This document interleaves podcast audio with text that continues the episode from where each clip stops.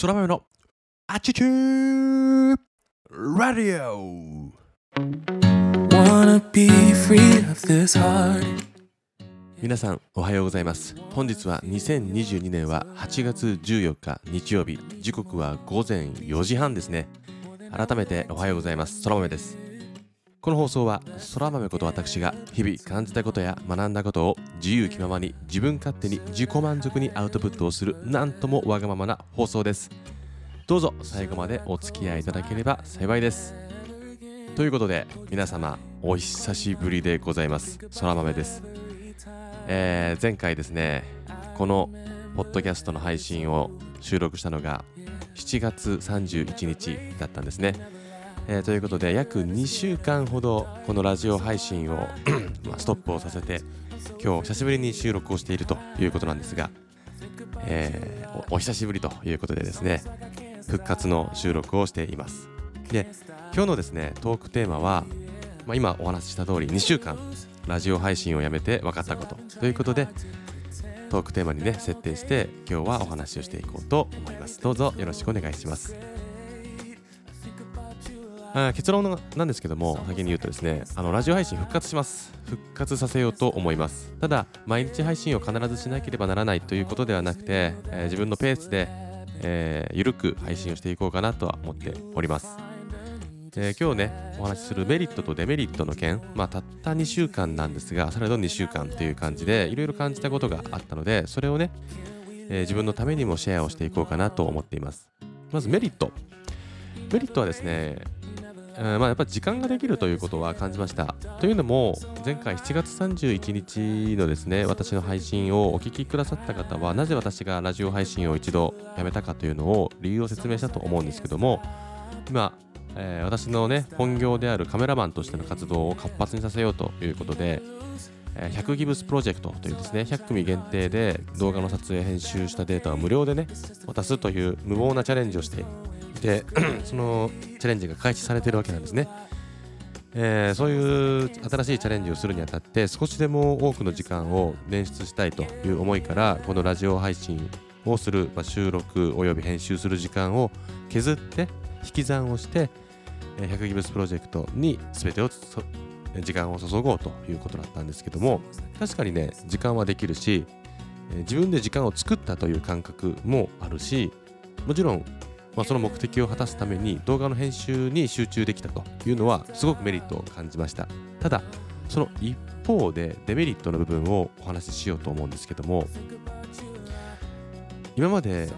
その7月31日まで2ヶ月近く毎日配信をしていたんですねラジオって。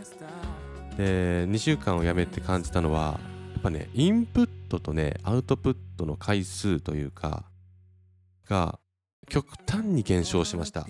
まあ当たり前なんですけどなんだろうなラジオをやめたということに引っ張られて情報収集というか学ぶことへのこうアンテナっていうんですかね、うん、この表現が正しいですね。アンテナが弱くなりました。今まで 5G で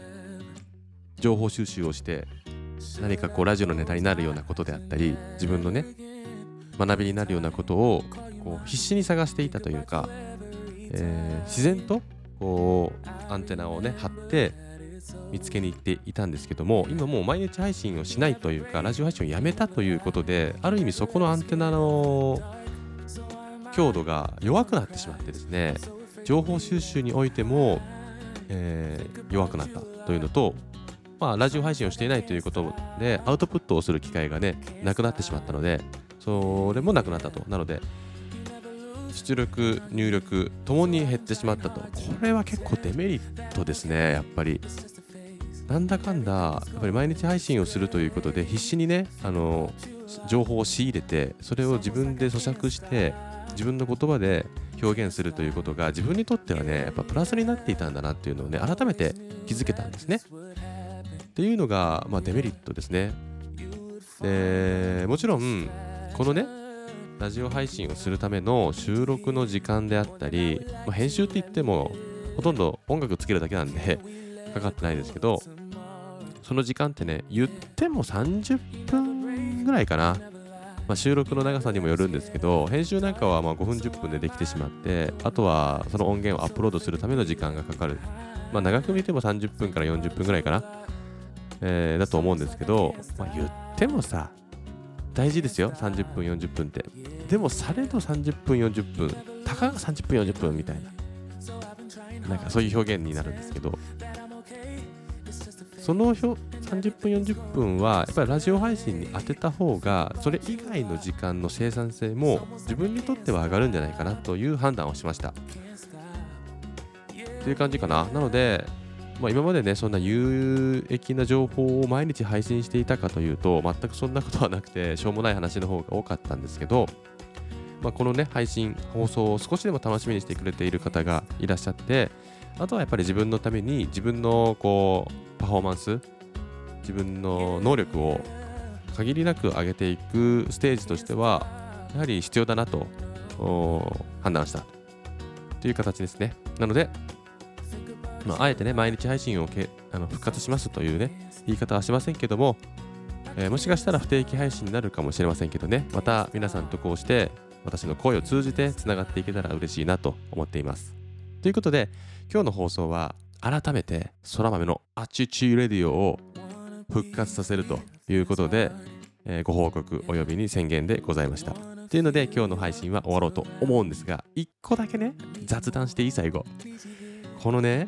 2週間やめてる間に